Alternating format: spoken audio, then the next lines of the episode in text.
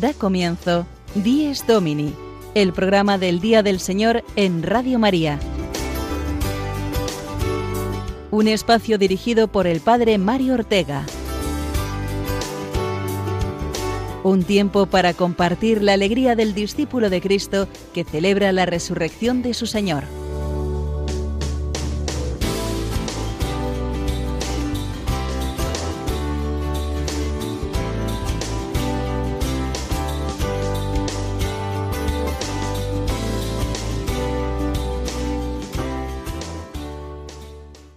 Buenos días, feliz domingo, que ahora empezamos con toda la fuerza propia de ser el día del Señor.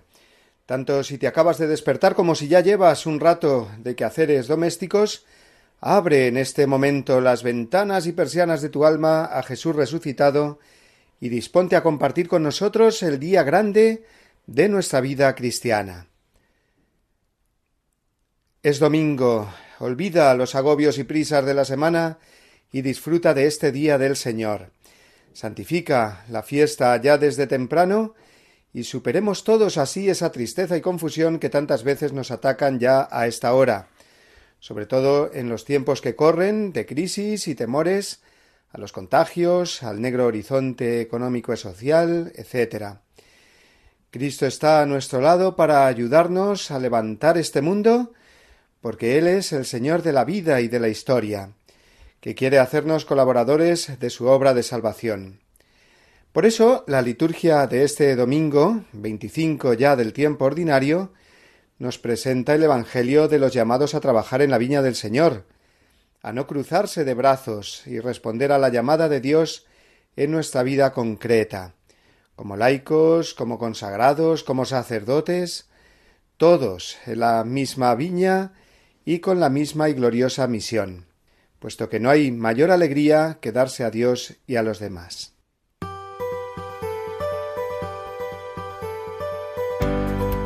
En nuestro Dies Domini de hoy reflexionaremos a la luz de la fe sobre la entrada del otoño que se producirá mañana, para ver eh, que en medio de esta estación anual y del invierno que la sigue, Cristo no deja de ser primavera cada día, y en todo cristiano que renueva su fe con esperanza y caridad. También tendremos esta mañana un recuerdo especial con testimonios y canciones de las personas que están trabajando a tope en la vendimia de la Viña del Señor, los maestros y profesores que están dando lo mejor de sí mismos en este mes de septiembre con el comienzo de curso, y entre ellos los profesores de religión que nos compartirán esta mañana su alegría de volver a encontrarse cara a cara, aunque sea mascarilla y distancia por medio, con sus alumnos después de muchos meses.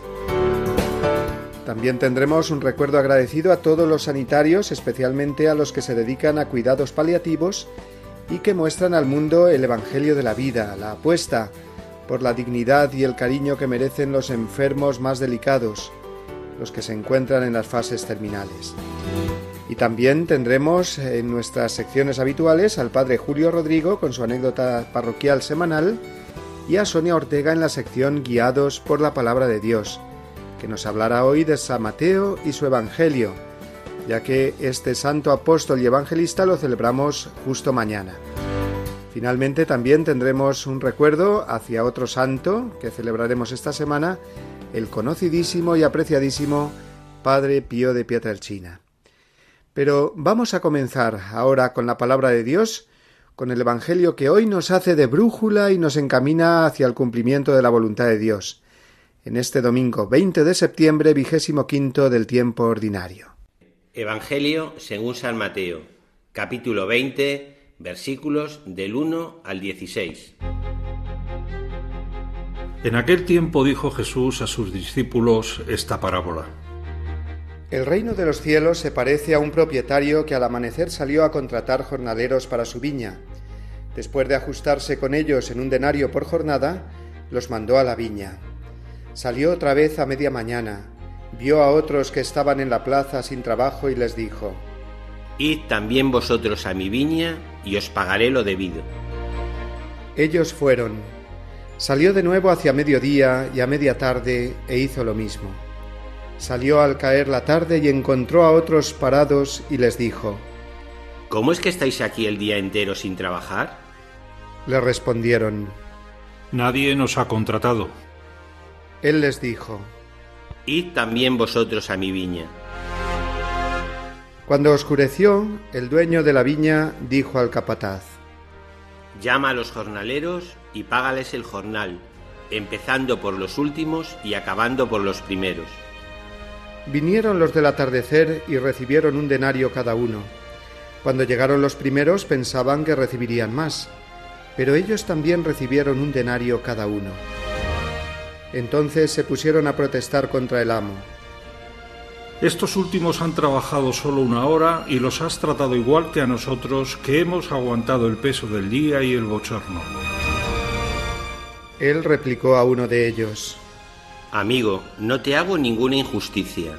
¿No nos ajustamos en un denario? Toma lo tuyo y vete. Quiero darle a este último igual que a ti. ¿Es que no tengo libertad para hacer lo que quiera en mis asuntos? ¿O vas a tener tu envidia porque yo soy bueno? Así los últimos serán los primeros y los primeros los últimos.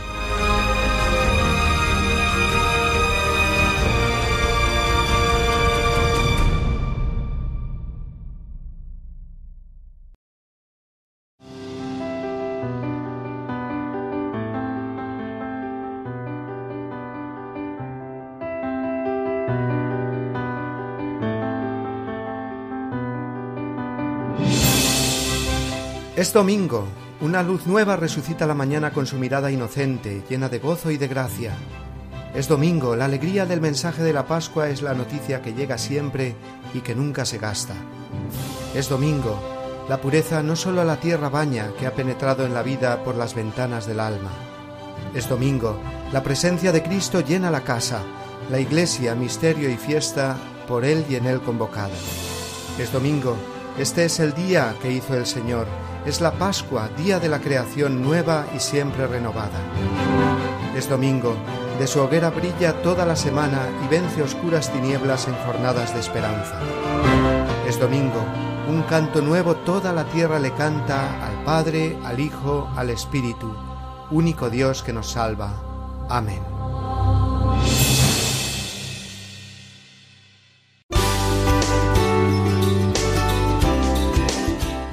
Domini, el programa del Día del Señor en Radio María.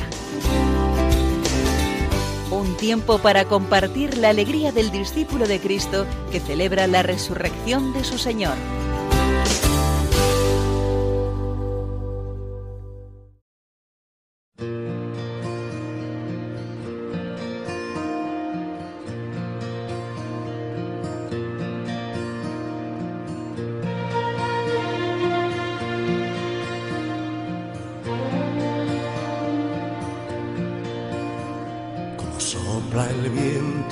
Ventanas, como llueve hoy, como está la calle vacía, como muere el sol. Estos días grises del otoño me ponen triste calor del fuego de mi hoguera La voz inconfundible de José Luis Perales y este tema de comienzo de los años 80 nos habla del otoño, que comienza mañana y que todos solemos describir con el famoso cantante conquense como tiempo triste, tiempo de lluvia en la ventana y hojas caídas.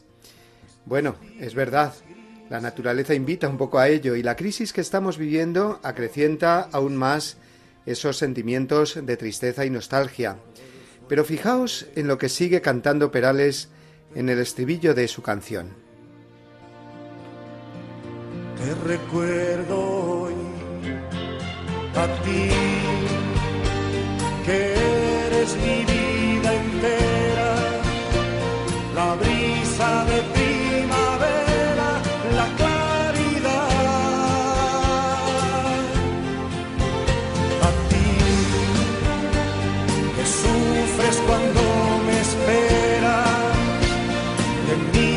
a las estrellas y que suspiras por mí.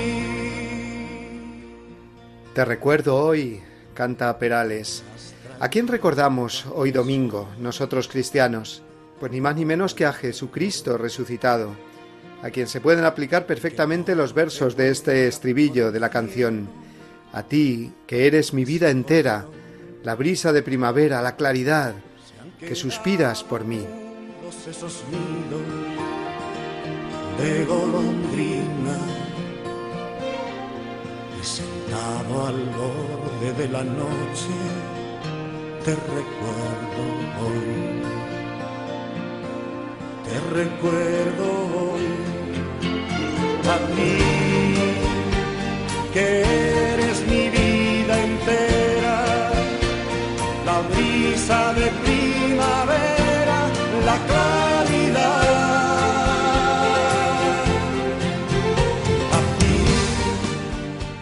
Y es que la fe nos enseña que ningún domingo, incluidos los de estos meses, puede ser otoño ni invierno en nuestro interior. El domingo es el recuerdo de la resurrección del Señor, la Pascua de la semana, Pascua florida y por tanto una primavera constante, es decir, un semanal renacer de nuestra fe.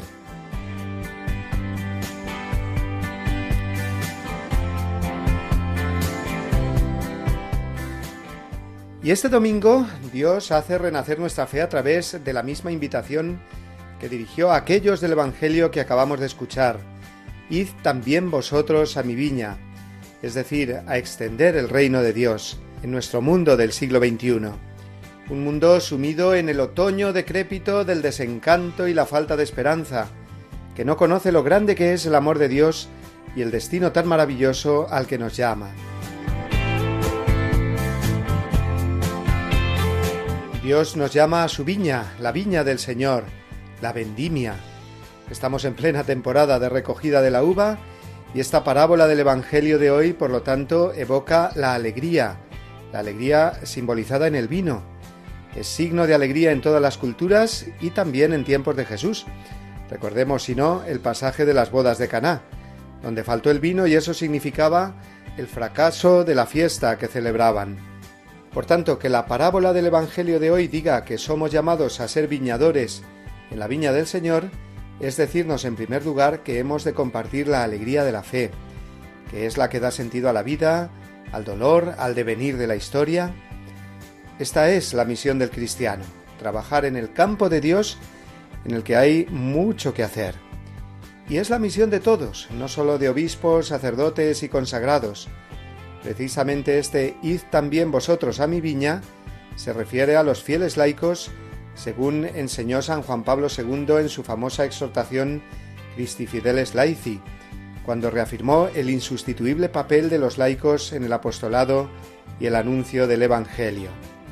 Y en este tiempo de pandemia y crisis profunda que estamos padeciendo, la urgencia del apostolado de los laicos se hace mucho más visible y evidente. Es una tarea tan dura como fascinante la que tenemos por delante. Sembrar semillas del Evangelio en la vida cotidiana, en nuestra familia, en el trabajo, no dejando que el pesimismo, las malas noticias y la desesperanza vayan comiéndonos el terreno. Semillas de Evangelio en la vida cotidiana. Sembrar semillas de Evangelio en la vida cotidiana. Así se va a titular, por cierto, una nueva sección de este programa a partir del mes que viene. Será el momento de conocer anécdotas e historias que muestren los destellos del Evangelio que se producen cada día entre nosotros, y que normalmente las noticias negativas y la psicosis que vivimos actualmente no nos dejan ver. Será un apartado abierto a vuestra participación, queridos oyentes, que podréis enviarnos vuestras anécdotas a través de mensajes de voz al WhatsApp, compartiendo con nosotros ese pequeño detalle que ha sido para vosotros luz de esperanza, semilla del Evangelio durante la semana anterior, para que podamos darle gracias a Dios en su día, en el día del Señor, el domingo, y que nos ayude también a seguir luchando y trabajando en su viña, sabiendo que el bien que realizamos o recibimos tiene mucha más fuerza y futuro que todo el sufrimiento y el dolor que nos puedan sobrevenir.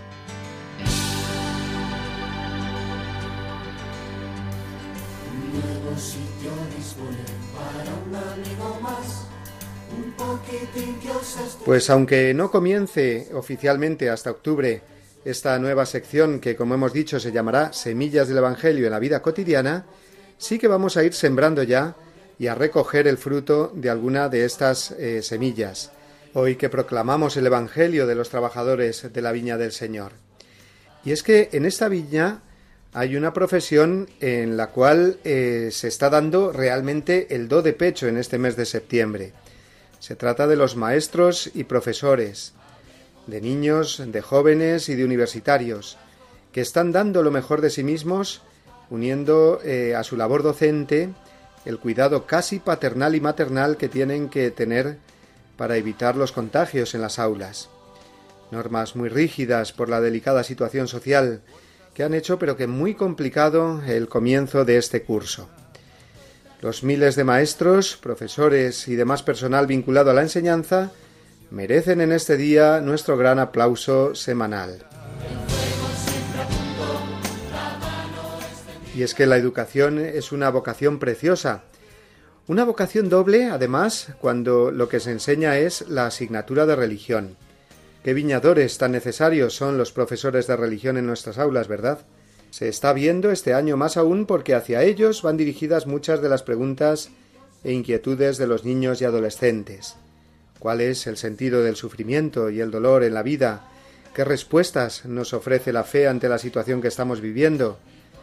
Bueno, pues son preguntas que no pueden responder ni las matemáticas, ni la ciencia, ni siquiera la historia o la literatura. Por eso la misión tan importante que tienen los profesores de religión este año. Vamos a escuchar el testimonio de Liliani Escorcia, que da clases de religión a jóvenes de la ESO y bachillerato en un instituto público de Madrid. La verdad es que la vuelta al cole, aunque está siendo un poco atípica, también está siendo una oportunidad de reencuentros. Hace seis meses que no nos veíamos con nuestros alumnos y volvemos a tener ese espacio de encuentro, de encuentro no solamente entre alumno y profesor, sino ese espacio que ofrece la clase de religión para encontrarse con, con Jesús, para dar respuesta a las preguntas más importantes y a las inquietudes que todos jóvenes tienen y principalmente ahora de cara a la pandemia y a tantas preguntas que muchas veces se quedan sin respuesta en su corazón.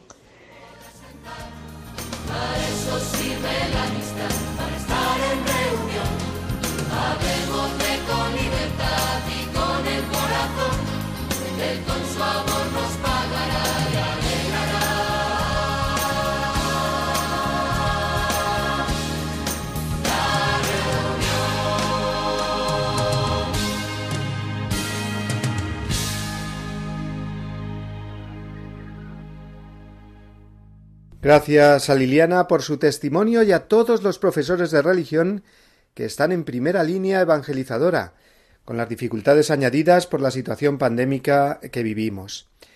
También el padre Julio Rodrigo, en su anécdota semanal, recuerda a las personas que afrontan las dificultades con toda la fuerza de la esperanza cristiana. Lo escuchamos en esta mañana.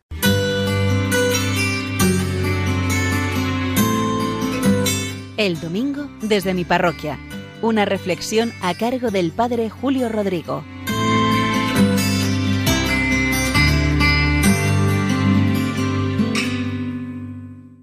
Muy buenos días y muy buen domingo a todos, a todos los que escuchan este magnífico programa del Día del Señor, Dies Domini. El pasado martes celebramos a la Virgen María, Nuestra Señora de los Dolores. Aquí en la parroquia también la celebramos tenemos una imagen muy bonita de la Virgen de la Soledad, aquí la llamamos, pero en fin, es lo mismo.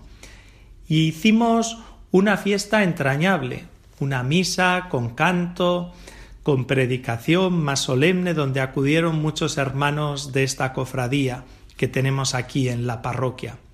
Yo a esta Virgen de la Soledad la tengo mucho cariño, porque mi abuela materna y mi madre se lo tenían. De hecho, ellos, ellas pertenecían a una cofradía de la Virgen de la Soledad y tengo una imagen muy bonita en casa que pertenecía a mi abuela. En la humilía yo les decía que siempre me ha llamado la atención lo que dice el evangelista San Juan, que al pie de la cruz estaban y estaban María, la Virgen, estaba María Magdalena, estaba la hermana de María, María la de Cleofás, estaba el propio San Juan. Y me gusta subrayar eso, estaban, porque muchos habían huido, habían renegado de Jesús, pero ellas estaban allí como mujeres fuertes. Quizá no podrían hacer mucho por Jesús en ese momento, y probablemente tuvieron que escuchar injurias de unos y de otros o burlas o miradas acusatorias.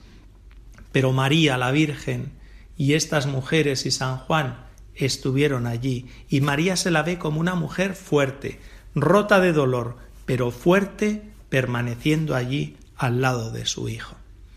Y hay muchas personas que son así, al estilo de la Virgen María. Yo recuerdo aquí en la parroquia a Carmen, una señora que yo la llevaba a la comunión, falleció hace unos años, y era ya una señora mayor, había tenido un accidente, había quedado parapléjica. Yo la conocí ya viuda, ya entrada en años, y la verdad es que siempre me llamó la atención la fortaleza que tenía para sobrellevar su enfermedad. Gracias a una cuidadora vivía ya en su casa, pero saltaba de la cama a una silla de ruedas y de la silla de ruedas a la cama.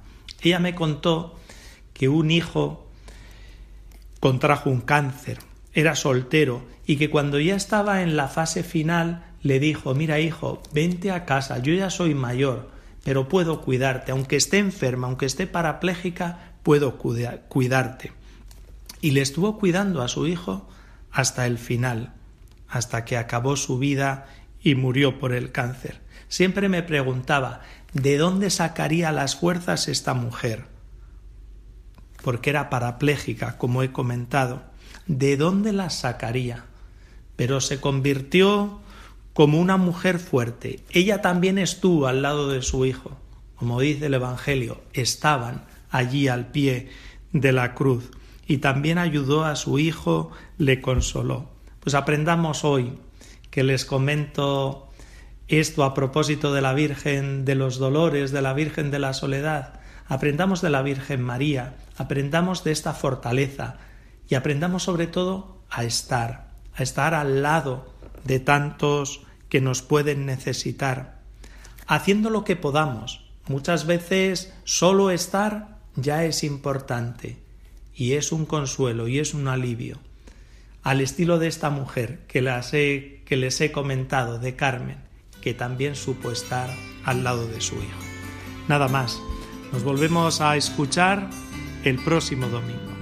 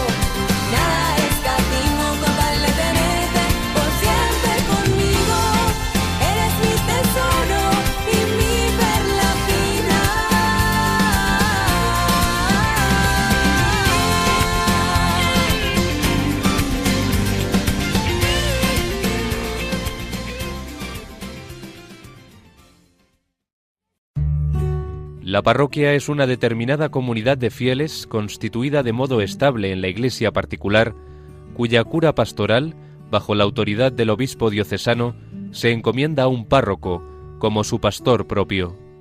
Es el lugar donde todos los fieles pueden reunirse para la celebración dominical de la Eucaristía. La parroquia inicia al pueblo cristiano en la expresión ordinaria de la vida litúrgica, le congrega en esta celebración, le enseña la doctrina salvífica de Cristo. Practica la caridad del Señor en obras buenas y fraternas. Catecismo de la Iglesia Católica, número 2179.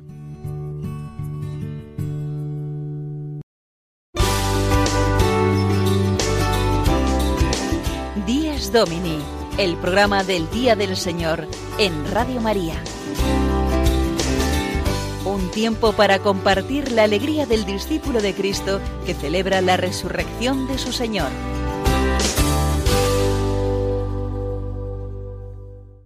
Es domingo primavera de cada semana durante todo el año, aunque mañana comencemos el otoño. Es un día para celebrar el don de la vida que Dios nos da y que estamos llamados a proteger y a amar, sobre todo cuando la vida humana se encuentra en los momentos más débiles. Por eso este domingo vamos a pedirle al Señor con todas nuestras fuerzas que no siga adelante ese proyecto de ley que legalizaría la eutanasia en España y que abriría la puerta a convertirnos unos en dueños de la vida de los demás, con la capacidad para acabar con la vida del otro que no consideremos ya digna de ser vivida y la consiguiente destrucción de unas relaciones sociales basadas en la confianza y el amor. Para evitar esta auténtica derrota del ser humano, la Iglesia insiste en proponer los cuidados paliativos donde las personas en la fase terminal de su vida encuentren el cariño y la cercanía que en esos momentos necesitan. Los obispos nos recordaban esta semana que hay enfermos incurables, pero que no hay ninguno incuidable. Aplaudíamos antes a los maestros que están luchando por el bien y el futuro de los niños y jóvenes, y ahora vamos a aplaudir también a los médicos que apuestan por el futuro y la vida y no por una jeringuilla mortal que acaba con el ser humano. Vamos a recordar con esta canción de Pablo Gutiérrez, que ya está sonando, a todo el personal sanitario que trabaja en cuidados paliativos. Esta canción se titula Me quedo con aquellos y nos transmite el amor por la vida hasta el final. Al apagarse su vida, quedaban aún muchos años me acuerdo de los esmerados cuidados de una familia entregada. Y ya en el hospital, llegada la recta final, una voz los miraba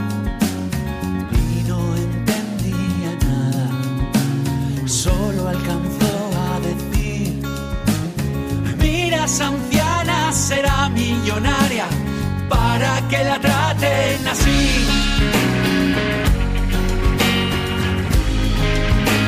Me quedo con aquellos que saben acompañar, me quedo con aquellos que luchan por cuidar, que encienden una llama que nadie podrá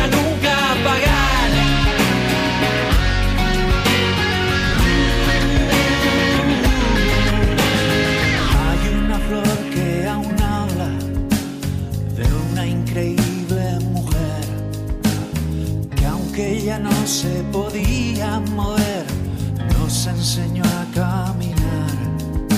Cambiaba su dolor por salud para los demás.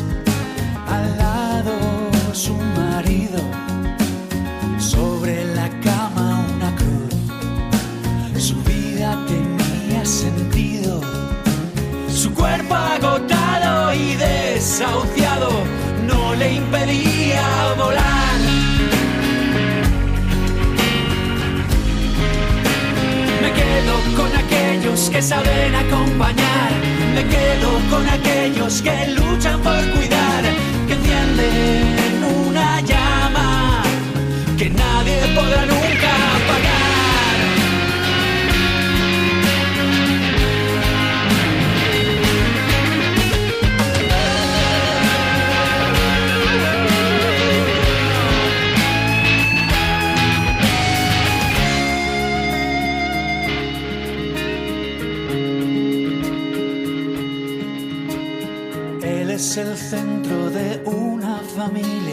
que aún tiene que luchar.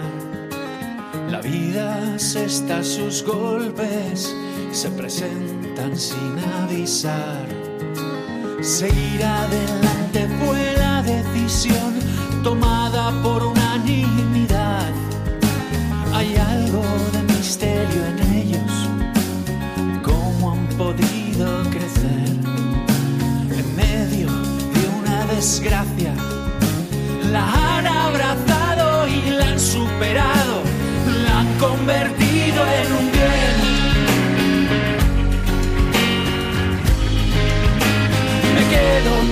Aquellos que saben acompañar, me quedo con aquellos que luchan por cuidar, que encienden una llama. Entiendo al que flaquea y llega a desesperar, pero nunca al traficante de esa presunta piedad. Esa pastilla homicida carece de dignidad. Amor no es palabra vacía lleva carne y lleva vida. Y es una llama que nadie podrá nunca apagar. Que nadie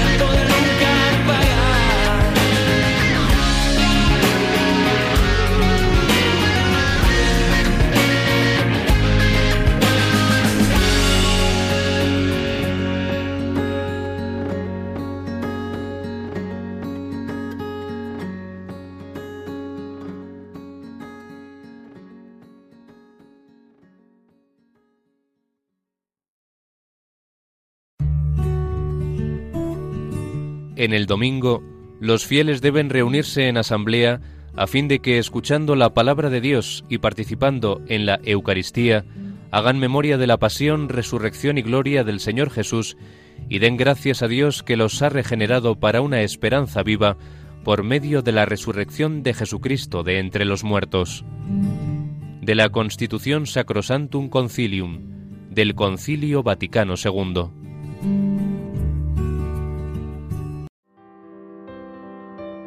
Mis ojos, mis pobres ojos que acaban de despertar. Los hiciste para ver, no sólo para llorar. Haz que sepa adivinar entre las sombras la luz, que nunca me ciegue el mal ni olvide que existes tú. Que cuando llegue el dolor, que yo sé que llegará, no se me enturbie el amor, ni se me nuble la paz. Sostén ahora mi fe, pues cuando llegue a tu hogar, con mis ojos te veré y mi llanto cesará.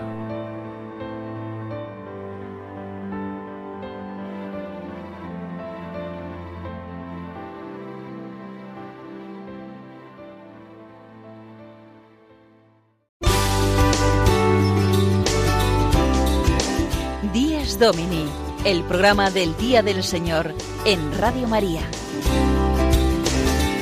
Un tiempo para compartir la alegría del discípulo de Cristo que celebra la resurrección de su Señor.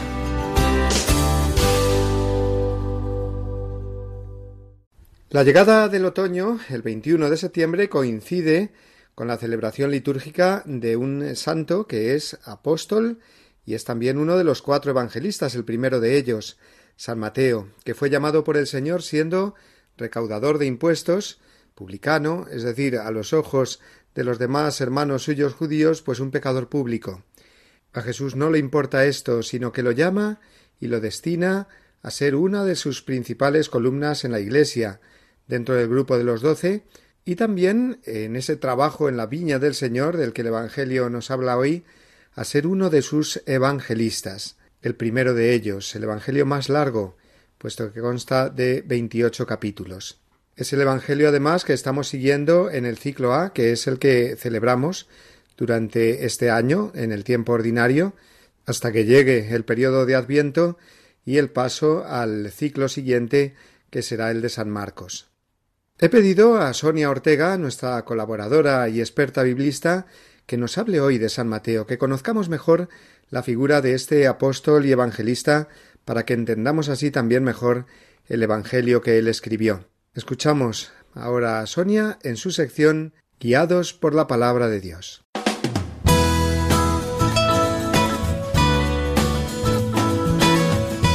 Guiados por la palabra de Dios. El momento de asomarnos a la Biblia de la mano de Sonia Ortega.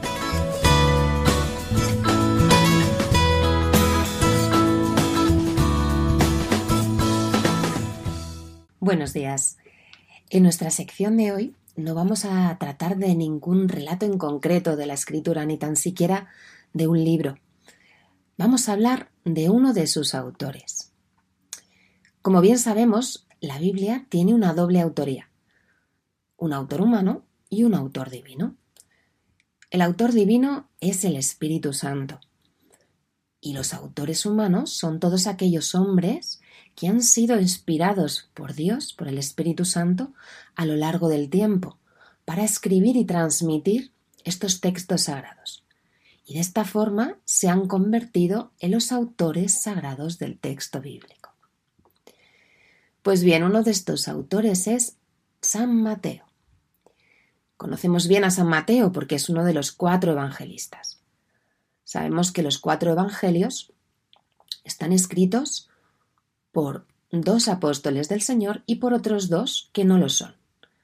Los que son apóstoles del Señor son San Juan y San Mateo. El nombre de Mateo no aparece en el Evangelio como tal, firmado por y escrito por Mateo. De hecho, ningún evangelio está firmado por su autor. Esta no era la pretensión de los evangelistas, no darse a conocer, sino que su objetivo era dar a conocer la buena noticia, ¿no? El acontecimiento de Cristo. Por eso ninguno eh, tiene una autoría reconocida. Pero sin embargo, las primeras comunidades de cristianos que ya leían estos evangelios conocían bien que los habían escrito por su cercanía en el tiempo y así nos lo han transmitido. Esto es lo que conocemos como la tradición de la Iglesia, que es un tesoro inagotable que tenemos los cristianos. De Mateo no conocemos muchas cosas. Sabemos por el Evangelio que también se le llamaba Leví. Y conocemos por su propio Evangelio cómo fue su encuentro con el Señor. Mateo era un recaudador de impuestos de la zona del lago de Galilea y el encuentro con el Señor le lleva a dejarlo absolutamente todo, ¿no? A seguir al Señor y abandonar la vida que llevaba hasta ese momento. Él escribió su Evangelio en la segunda mitad del primer siglo después de Cristo, es decir, entre el año 50 y el año 90 aproximadamente. Aquí hay diferencias entre algunos estudiosos y otros, ¿no? No tenemos una fecha cierta, ¿no? Hay algunos que se inclinan eh, por su escritura antes del 70 después de Cristo, que es justamente cuando se destruye el templo de Jerusalén. Yo también me inclino por una fecha más cercana que lejana, dentro del primer siglo. Y bueno, pues eh, de acuerdo a Papías y a San Ireneo, este Evangelio fue escrito originariamente en hebreo o en arameo. Sin embargo, no nos ha llegado así. Es decir, la copia más antigua que tenemos de este Evangelio ha sido en griego, que es la primera lengua a la que se tradujo el Antiguo Testamento y así lo utilizaban los primeros cristianos en este idioma. Parece que el Evangelio de Mateo no es más antiguo, parece que el de San Marcos es más antiguo y que de hecho Mateo utiliza información que Marcos recoge en su Evangelio, pero tampoco lo sabemos a ciencia cierta. Lo que sí sabemos es que es el Evangelio del Mateo el que abre el Nuevo Testamento de todas nuestras Biblias. Nuestras Biblias generalmente acaban con el profeta Malaquías y comienzan en el Nuevo Testamento con el Evangelio de Mateo. ¿Y a quién escribe este Evangelio Mateo? Pues lo escribe a los judíos que se han convertido al cristianismo y que viven en los alrededores de Palestina. Em, vemos cuando estudiamos el Evangelio que el propio libro asume que sus lectores tienen un conocimiento de las costumbres y de las prácticas judías. No las explica, sino que las da por hecho. Y también da por hecho que los lectores que le están leyendo conocen en profundidad las escrituras del Antiguo Testamento. De hecho, San Mateo cita más de 100 veces el Antiguo Testamento. ¿Con qué finalidad lo hace? Pues realmente lo que Mateo quería es mostrar a todos sus lectores que las profecías del Antiguo Testamento se cumplen todas en Jesucristo. La propia estructura del libro así nos lo muestra. Es un libro con una estructura sencilla. Tiene un prólogo que conocemos bien porque comienza con una genealogía y luego nos habla de la infancia de Jesús.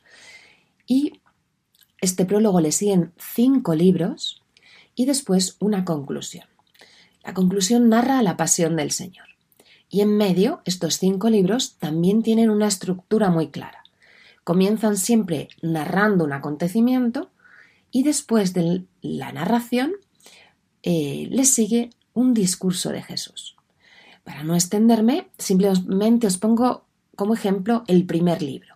El primer libro comprende los capítulos desde el 3 hasta el 7 y el capítulo 3 y 4 está narrando eh, la historia de San Juan Bautista y también el comienzo del ministerio de Cristo.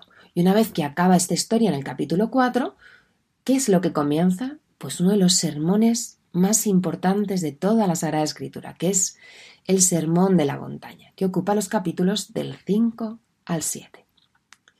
Bueno, yo os invito a sumergiros en este Evangelio, que es una maravilla, sencillo de leer y que no es muy extenso. Os invito a que comencéis por el principio y lo leáis seguido. Estoy segura que eh, os va a encantar. No olvidéis nunca invocar al Espíritu Santo para que nos guíe en esta fascinante aventura.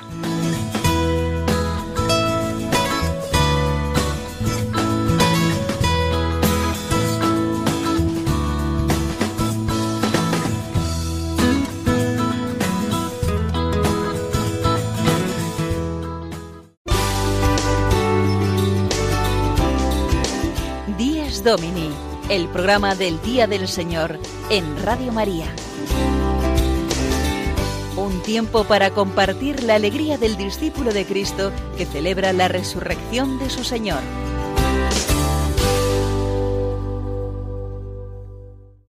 Además del apóstol San Mateo, que celebraremos mañana, día 21, el día 23 eh, celebraremos uno de los santos más venerados del siglo XX, fraile capuchino italiano, muy incomprendido por parte de la misma jerarquía de la Iglesia, que padeció como San Francisco de Asís los estigmas de la pasión en las manos, pies y costado durante cincuenta años.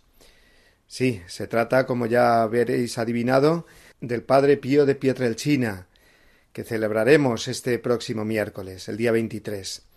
Es un santo que encarna muy bien la acción misteriosa de Dios que une al alma con él por profundos caminos interiores, pero a la vez no la separa del mundo, sino que el Padre Pío se dio completamente a los cientos de fieles que le buscaban cada día para confesarse con él, para hablar con él, exponerle sus dudas, y también a los miles de enfermos que fueron atendidos en el gran hospital que él mismo creó.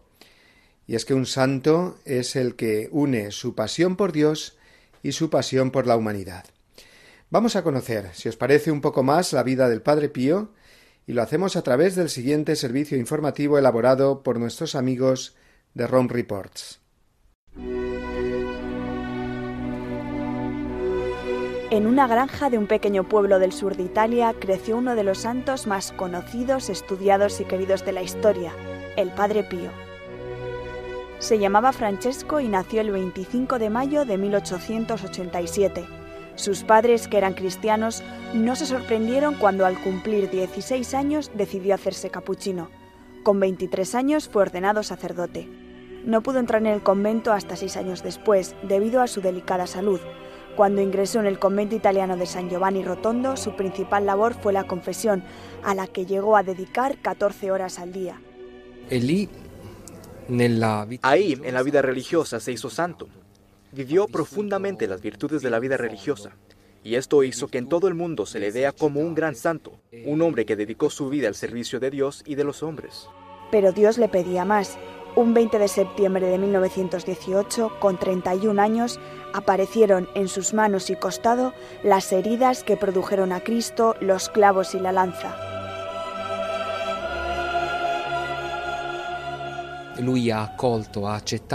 Él aceptó esta participación en la pasión de Cristo, pero para él no hacían falta estas señales externas. Decía, ¿para qué necesito esta confusión? Porque sabía la expectación que los estigmas habrían levantado a su alrededor. La difusión de los estigmas, su ayuda a las personas que se acercaban a San Giovanni y los milagros que se iban conociendo provocó que miles de personas acudieran a él.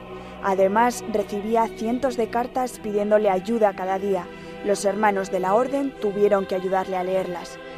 Casi no descansaba, pero era feliz. Sin embargo, para evitar malentendidos, el Vaticano le pidió que llevase una vida apartada, y él obedeció. Once años después, el Papa Pío XI permitió que retomase su labor pública y recibió a católicos y no católicos. Cuentan que una persona se acercó al Padre Pío para que le ayudase en la construcción de un gran hospital. Era un médico o ingeniero. Le decía, yo no soy creyente. Y Padre Pío respondía, no te preocupes, Dios sí cree en ti. Hoy en día su mensaje sigue siendo actual. Su ejemplo y palabras continúan asombrando a los que se acercan a él. Independientemente de los eventos extraordinarios, lo que atrae es su sencillez y cercanía. El Padre Pío era especialmente sensible, como hemos dicho, al sufrimiento humano, tanto espiritual como físico. Por eso, con esta canción que ya está sonando y con nuestra oración confiada, vamos a encomendarle en su fiesta de este año el fin de la pandemia que continúa golpeando nuestro mundo y el dolor y la angustia que está creando en todos.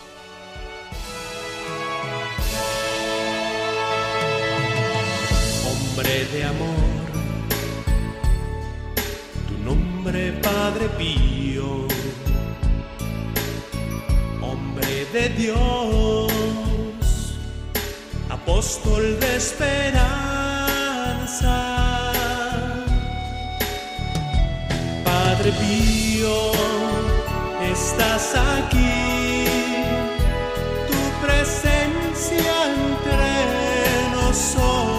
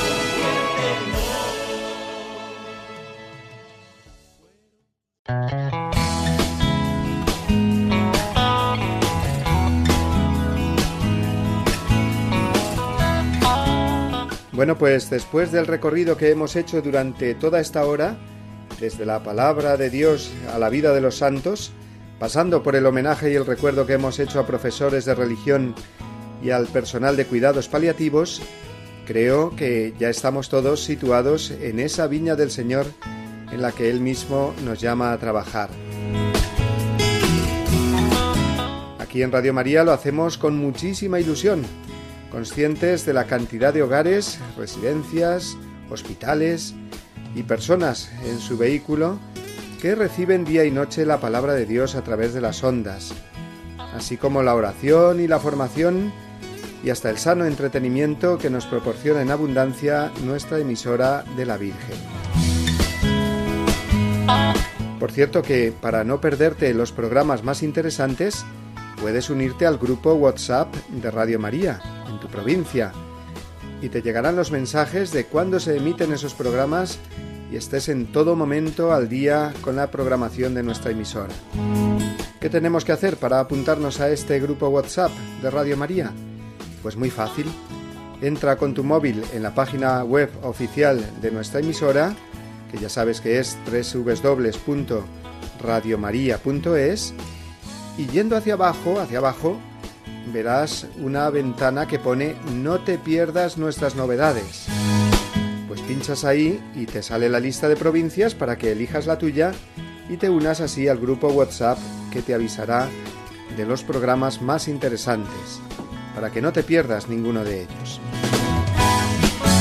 Bien, pues eh, con este recordatorio vamos a despedirnos ya y lo hacemos como siempre enviándoos una bendición enorme, tamaño familiar junto al abrazo a través de la radio, que ese no contagia, de todos nuestros colaboradores de Diez Domini. Que paséis, amigos, una feliz semana y nos encontramos de nuevo el domingo que viene, a la misma hora, si Dios quiere.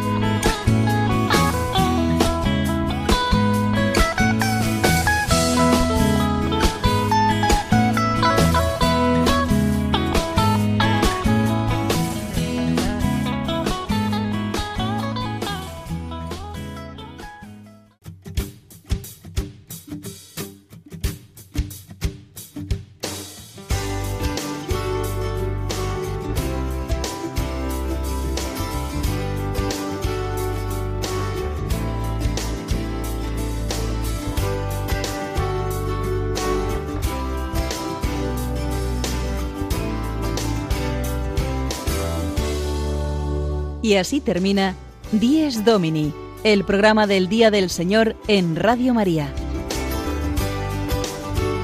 Un espacio dirigido por el Padre Mario Ortega. Un tiempo para compartir la alegría del discípulo de Cristo que celebra la resurrección de su Señor.